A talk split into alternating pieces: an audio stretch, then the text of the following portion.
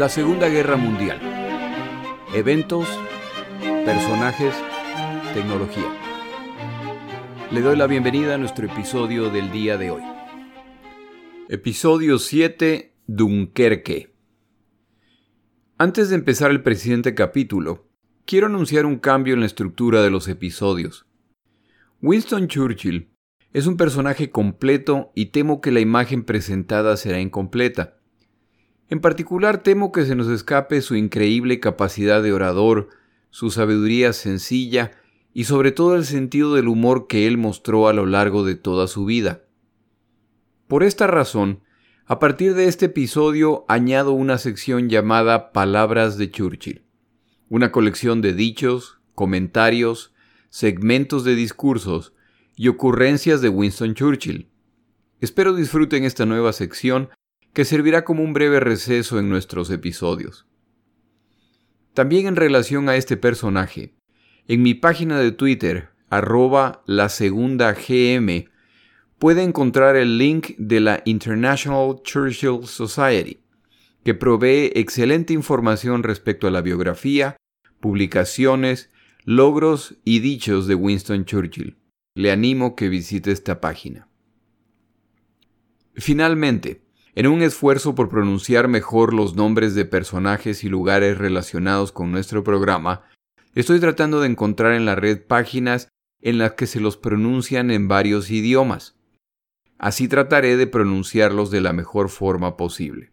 Es decir, que a partir de este episodio continúo masacrando los nombres de personas y lugares, pero ahora con autoridad. Su paciencia se aprecia. Regresamos a Europa. El día que Winston Churchill se posesiona como primer ministro británico, se inicia la invasión de Bélgica. El ejército francés y las fuerzas expedicionarias británicas, consistentes de aproximadamente el 70% de sus soldados y equipo militar, se apresuran a reforzar a los belgas para evitar una repetición de los combates de la Primera Guerra Mundial. Desafortunadamente, Debido al retraso de los belgas al autorizar su entrada, los alemanes han avanzado considerablemente. Los movimientos alemanes claramente indican que están utilizando la misma estrategia utilizada en la Primera Guerra Mundial. Esto se confirma con el hecho de que los alemanes están bombardeando los aeródromos en el norte de Francia e incluso hay combates en la línea Maginot. Los aliados no lo saben, pero Alemania está ejecutando una de las maniobras de distracción más brillantes y complejas de la historia militar. Aunque su plan parece evidente, no lo es, y de ahí la genialidad alemana. En particular, del comandante Erich von Manstein y de Adolfo Hitler, siempre interesado en operaciones de alto riesgo en busca de una alta recompensa. Hay autores que afirman que el alto mando militar alemán tenía serios reparos respecto a la conducción de la guerra. El primero es que en el proceso de ganar esta guerra se están cometiendo atrocidades. Su preocupación no es necesariamente desde el punto de vista humanitario, sino desde el punto de vista del honor del soldado alemán. El segundo reparo es que para mediados de mayo de 1940, los alemanes ya se han anexado Checoslovaquia, Austria, Polonia y Dinamarca. Noruega, Holanda y Bélgica están por caer. Es decir, está en una posición de tremenda fortaleza para negociar un armisticio en el que Alemania puede expandir su territorio considerablemente y volverse la gran potencia europea. Todo esto se alcanzaría en menos de un año desde la invasión de Polonia, y si se excluyen los meses de la guerra farsante en que nada ocurrió, en apenas tres o cuatro meses de combate, Alemania se acerca a derrotar a la mayor parte de Europa Occidental. Aquellos que favorecen esta dirección desconocen quién los lidera. Para Adolfo Hitler, este no es el momento para detenerse, es el momento para vengar la vergonzosa derrota de la Primera Guerra Mundial, derrotando a los enemigos históricos de Alemania y luego proceder con la parte principal del plan que resultará en la expansión de la Tercera República Alemana, llamada Reich, que durará mil años. Hasta el momento, Las acciones tomadas han confirmado el instinto correcto de Hitler. Los generales que componen el alto mando militar alemán no comparten el entusiasmo de su líder y a veces, en su opinión, descabellados planes. Ellos son militares de carrera con alto nivel de preparación, y aunque en la Primera Guerra Mundial Adolfo Hitler se distinguió por su valor, nunca pasó del rango de cabo del ejército. Ellos son profesionales en el tema y los expertos en estrategia. Desafortunadamente para ellos, ya desde la campaña de Polonia, Hitler ha demostrado tener un olfato superior para la guerra. Cuando desautorizó a sus generales y ordenó que se proceda con sus planes, demostró estar en lo correcto. Si eso no fuera suficiente, él es el líder alemán, el Führer, y deja muy claro que sus instrucciones se seguirán al pie de la letra. Cuando Hitler ordena la preparación de la campaña contra Francia, produce planes muy similares a los de la Primera Guerra Mundial. Hay autores que sugieren que a los planificadores alemanes no les molestaba regresar al escenario de la Primera Guerra Mundial, en el que el conflicto se convierte en una guerra de trincheras en el que ningún lado puede ganar. Si ese es el caso, Alemania estaría en una posición magnífica para imponer su voluntad, ya que tiene de rehén a toda Europa del Oeste. Pero en este momento interviene uno de los comandantes de las unidades panzer alemanas. Erich von Meinstein, un joven y agresivo comandante, sugiere un plan distinto. En su plan de ataque, la fuerza alemana se dividirá en tres partes. El grupo del norte atacará a Bélgica. El grupo sur atacará la línea Maginot.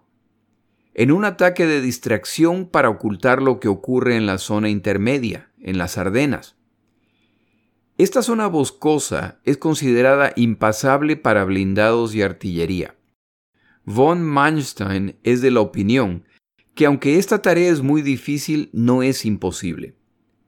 Si los blindados alemanes logran cruzar esta zona boscosa, tomarán por sorpresa a los defensores en el sur del campo de batalla y serán capaces de atrapar a británicos y franceses que se han apresurado en dirigirse al norte a socorrer a Bélgica.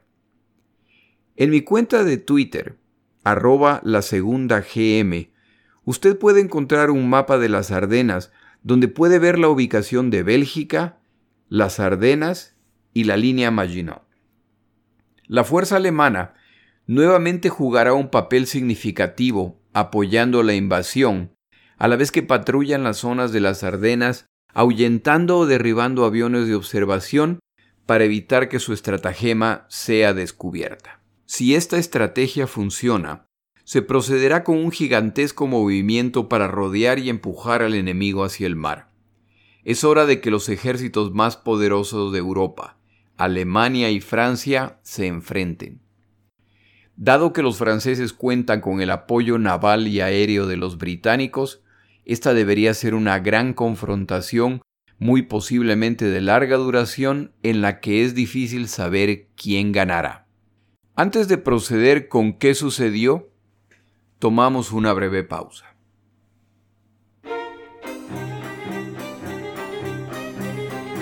Palabras de Churchill. El día de hoy inicio la sección Palabras de Churchill. Es un esfuerzo por compartir la genialidad, profundidad y picardía de Winston Churchill a través de sus frases famosas. Orador privilegiado, capaz de comunicar conceptos complejos, propósitos claros o inspirar a una nación a través de unas pocas palabras. Cuando la ocasión lo requería, era también capaz de desbaratar a un rival a través de una frase ingeniosa o llena de humor. Empezamos con una frase pronunciada en respuesta a lo acordado en el Pacto de Múnich de 1938, en el que Alemania, Francia y Gran Bretaña arbitrariamente acuerdan que Checoslovaquia perderá la zona de los Sudetes, en la que se hablaba predominantemente alemán, para simplemente entregarse a Alemania en un esfuerzo para apaciguar a Hitler. Esto se acuerda sin consultar y sin el acuerdo de los checoslovacos. Refiriéndose a Chamberlain, autor de esta decisión, Churchill declara, Usted tuvo la oportunidad de escoger entre la guerra y el deshonor. Usted ha escogido el deshonor y por lo tanto también tendrá la guerra. Para 1939, estas palabras se confirman.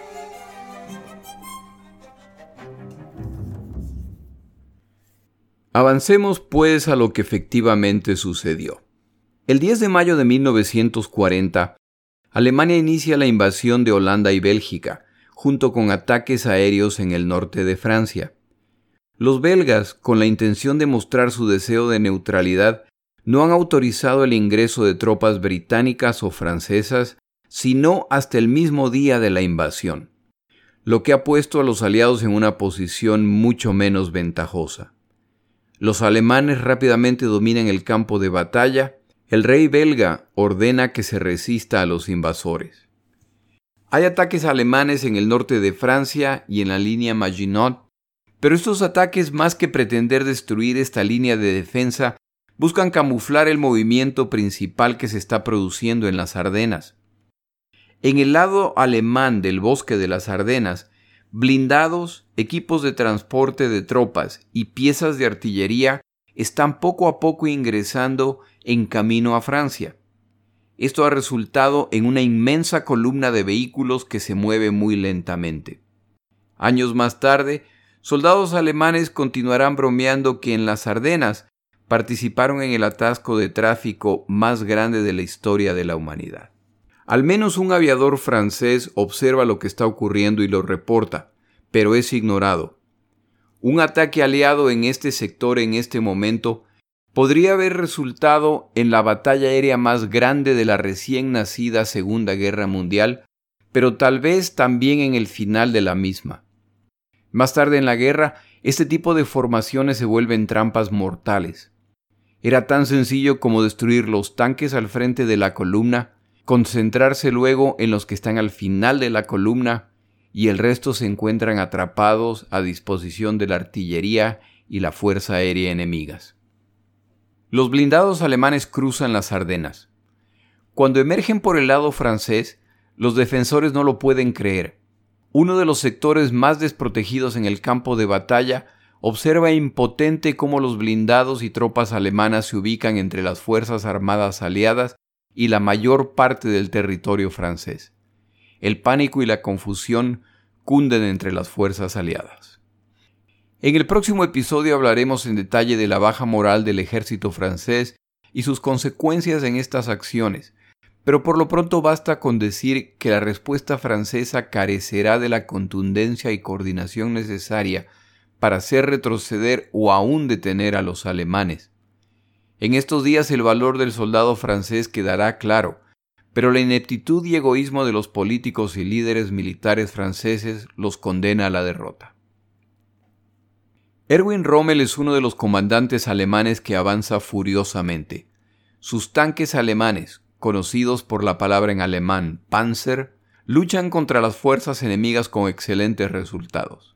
Las fuerzas aliadas reportan su avance pero todavía obrando bajo la mentalidad de la Primera Guerra Mundial, los estrategas aliados tratan de estimar qué tiempo le tomará a la división de Rommel llegar al siguiente punto donde hay suficientes tropas para preparar la defensa. Intentan empezar los preparativos solo para descubrir que Rommel o ya ha rebasado o está muy cerca del punto escogido. Por esta razón, la división Panzer de Rommel fue conocida como la División Fantasma. Sin embargo, debido a la velocidad de su avance, en cierto momento Rommel y su división se encuentran en problemas al haber dejado atrás a la infantería y encontrarse rodeados. Regimientos de las SS vienen a su auxilio. Guderian y otros comandantes también avanzan imparables. En este avance se presentará al menos una oportunidad para atacar el flanco alemán, pero los ejércitos están en un estado de desorden como resultado de lo inesperado del ataque y el incesante avance alemán. Las pocas oportunidades existentes se desperdiciarán. Uno de los comandantes franceses comete un error de consecuencias fatídicas. Al enterarse del arribo de las divisiones alemanas en las Ardenas, asume que el plan de esta división es dirigirse hacia el sur para atacar la línea Maginot desde la retaguardia. Por lo tanto decide mover sus tropas a ese sector, creando un inmenso agujero al norte que facilite el avance alemán. Aunque tiene sentido que las tropas alemanas se dirijan hacia el sur, rumbo a la línea Maginot o hacia París, los alemanes tienen un plan distinto. París puede esperar. Afortunadamente para los aliados, los servicios de decodificación británicos han descifrado el código enigma del ejército alemán y como saben a dónde se dirigen las fuerzas, logran parchar el frente. Churchill, como es su costumbre, continúa visitando a sus aliados mientras sea posible.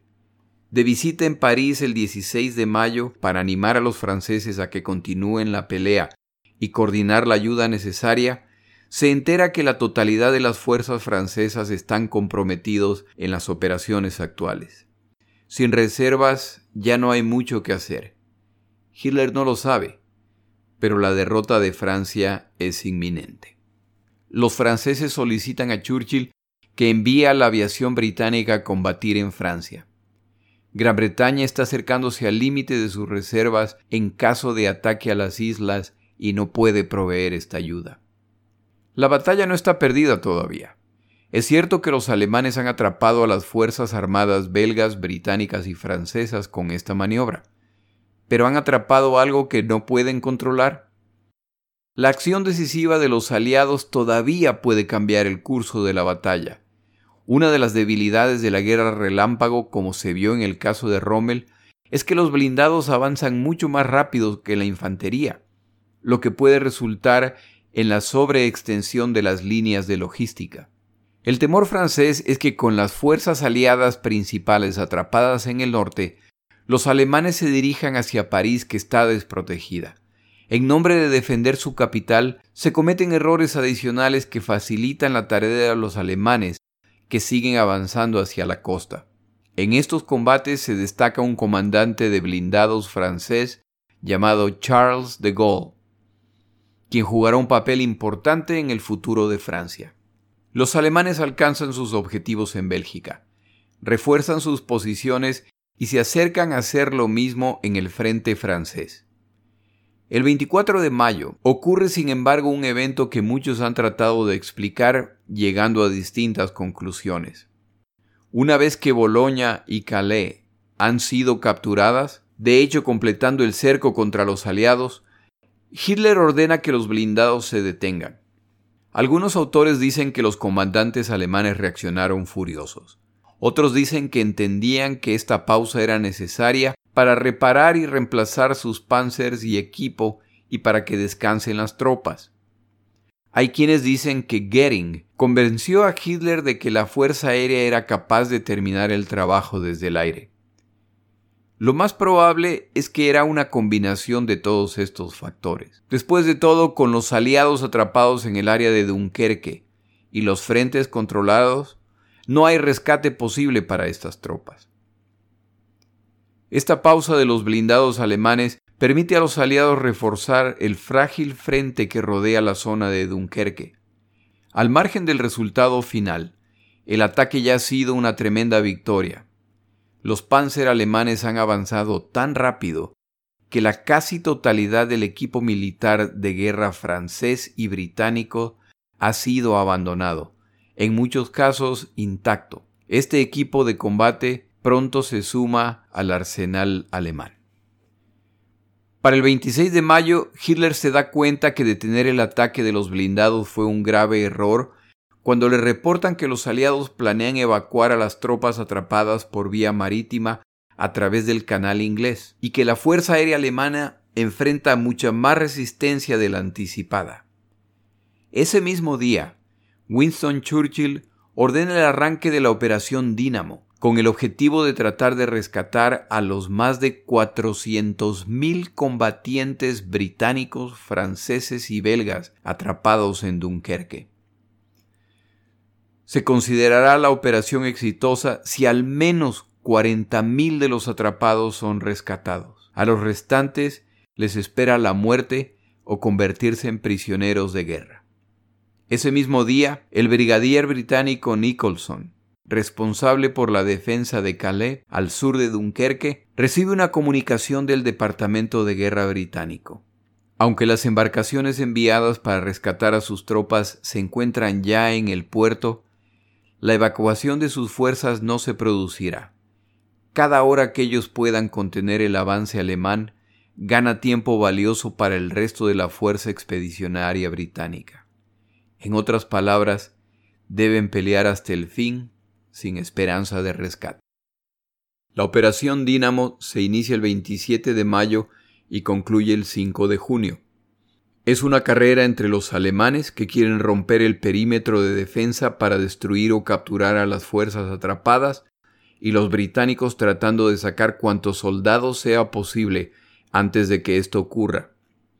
Para lograr esto, el gobierno británico ordena que los buques de combate en el canal inglés se dirijan hacia Dunkerque para colaborar con la evacuación y defender a los navíos militares y civiles que se han sumado. Como resultado de la respuesta militar y civil, una flota de lo más diversa navega de ida y vuelta en el canal inglés por diez días, rescatando a los desesperados soldados que los esperan en la playa. La Fuerza Aérea Alemana planea destruir los buques militares y civiles, pero para su sorpresa, los aviadores británicos muestran un alto nivel técnico en el combate y de hecho, los alemanes empiezan a perder la batalla aérea. La aviación británica muchas veces no puede llegar a tiempo para enfrentarse con la alemana por razones que explicaremos en otro episodio. La batalla en el aire, mar y tierra es encarnizada.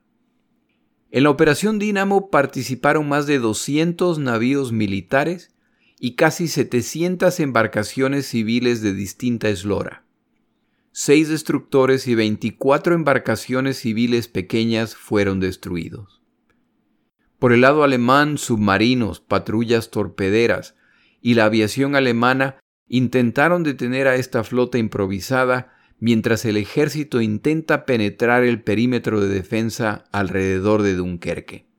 Como resultado de la operación Dínamo, aproximadamente 338.000 soldados, incluyendo 26.000 soldados franceses, fueron rescatados, lo que con toda justicia se consideró un milagro.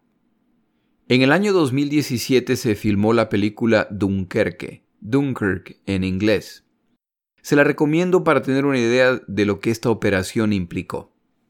El 28 de mayo, Leopoldo, rey de los belgas, ordena a sus tropas que se rindan. La guerra está perdida.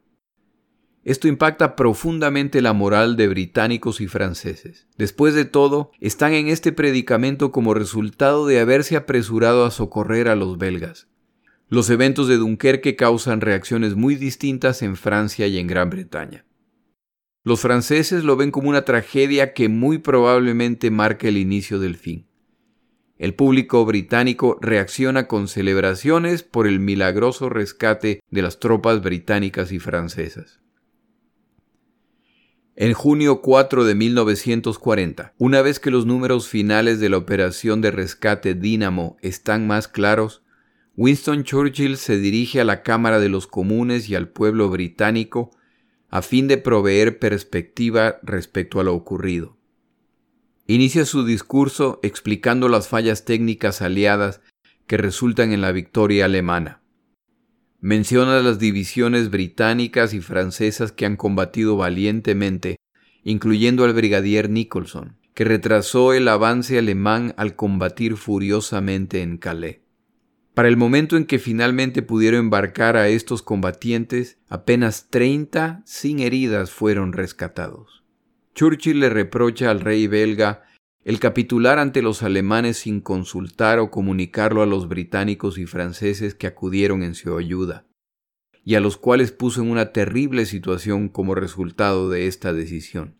Menciona que cuando solicitó hace una semana la oportunidad de dirigirse al pueblo británico a través de este discurso, temía que lo que presentaría serían las terribles noticias de que solo 30 o 40 mil de los cerca de 400 mil soldados aliados habían sido rescatados.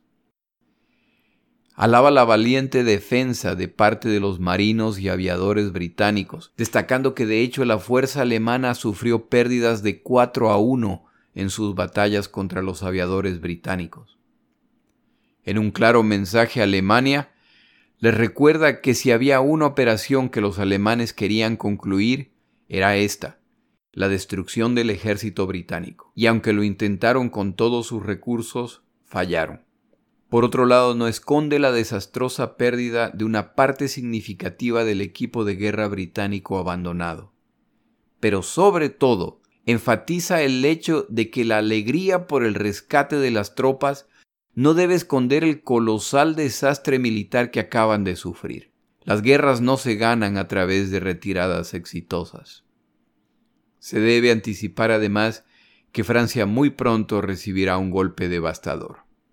Sabe que Hitler planea en el futuro cercano invadir las islas británicas y le recuerda las amargas experiencias de otros que en el pasado han tratado de invadir Gran Bretaña, y aclara de una vez que Gran Bretaña no planea pelear una guerra defensiva.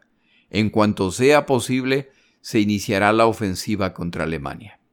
Durante este discurso, pronuncia una de sus palabras más famosas, las que tuvieron el efecto de preparar a los británicos para lo que pronto se vendría. Respecto a la defensa de las islas británicas, afirma, Tengo plena confianza de que si todos cumplen con su deber, si no se descuida nada, y si se hacen los mejores arreglos, tal como se están haciendo, nos demostraremos una vez más que somos capaces de defender nuestra isla, para soportar la tormenta de la guerra y sobrevivir la amenaza de la tiranía, si es necesario durante años, si es necesario solos.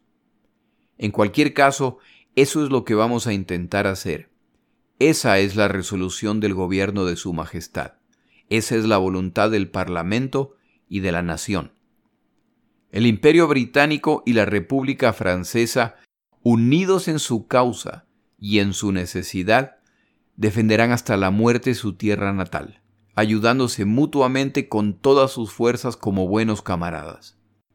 A pesar de que grandes extensiones de Europa y muchos estados antiguos y famosos han caído o pueden caer en manos de la Gestapo y de todo el odioso aparato del gobierno nazi, no flaquearemos ni fallaremos.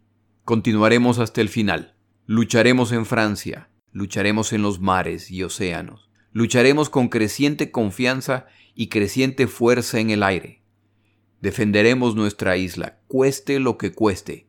Pelearemos en las playas, pelearemos en los puertos, pelearemos en los campos y en las calles, pelearemos en las colinas. Nunca nos rendiremos. E incluso si, lo cual no creo por un momento, esta isla o gran parte de ella fuera subyugada y abatida, entonces nuestro imperio más allá de los mares, armado y custodiado por la flota británica, continuará la lucha hasta que, en el tiempo que agrade a Dios, el nuevo mundo, con todo su poder, salga al rescate y liberación del viejo. Este discurso se considera una de las joyas de la oratoria de todos los tiempos. En los eventos de Dunkerque muchas veces se menciona a los marineros militares y civiles que se involucraron en esta tarea, a los ejércitos británicos, francés y belga, y en menor medida los aviadores que combatieron. Pero muchas veces se ignora al grupo principal que participó en esta operación. Yo trato de imaginar a los soldados sobre los cuales recayó la defensa del perímetro alrededor de Dunkerque para evitar que las tropas esperando ser rescatadas sean masacradas. Los imagino asustados pero comprometidos, más atemorizados de ser cobardes que de morir, añorando ser parte del grupo que está en la playa, que al menos tiene la esperanza de ser rescatado, con ganas de correr y ponerse a salvo, pero conscientes que si el perímetro cae, no habrá rescate para nadie. Ni siquiera pueden retroceder a posiciones más seguras, ya que si la artillería alemana alcanza su rango, aquellos en la playa igual serán masacrados. Sin la menor duda hubieron quienes corrieron para salvarse, pero fueron más los que se quedaron y evitaron la tragedia. Yo imagino a muchos tomando la decisión consciente de que morirán para que sus compañeros sobrevivan. En esta tensión entre correr y luchar, muchos héroes británicos, franceses y belgas entregan sus vidas por sus patrias y por los compañeros que serán rescatados. Los que se rindan una vez que la operación Dínamo concluya no deben contar con la compasión o con la decencia alemana. La derrota de Dunkerque marca el inicio del fin para Francia. Con la operación en el norte de Francia completa, los alemanes están listos para dirigirse al sur. Los británicos se les han escapado, pero en su momento les llegará su turno. Por lo pronto, es hora de vengar la derrota alemana en la Primera Guerra Mundial. En el siguiente episodio, la caída de Francia, Churchill conmociona al mundo. Mi nombre es Jorge Rodríguez Gracias por acompañarme. Para información adicional respecto a este episodio, las notas de este podcast, que incluyen la narración de este episodio, así como acceso a resúmenes, videos, documentales y materiales adicionales gratuitos disponibles en el Internet, por favor vaya a Amazon y busque el libro La Segunda Guerra Mundial, Eventos, Personajes, Tecnología al comprar estas notas me ayuda y me apoya financieramente. Puede encontrar información adicional en mi página web, lasegundagm.com. Muchas gracias.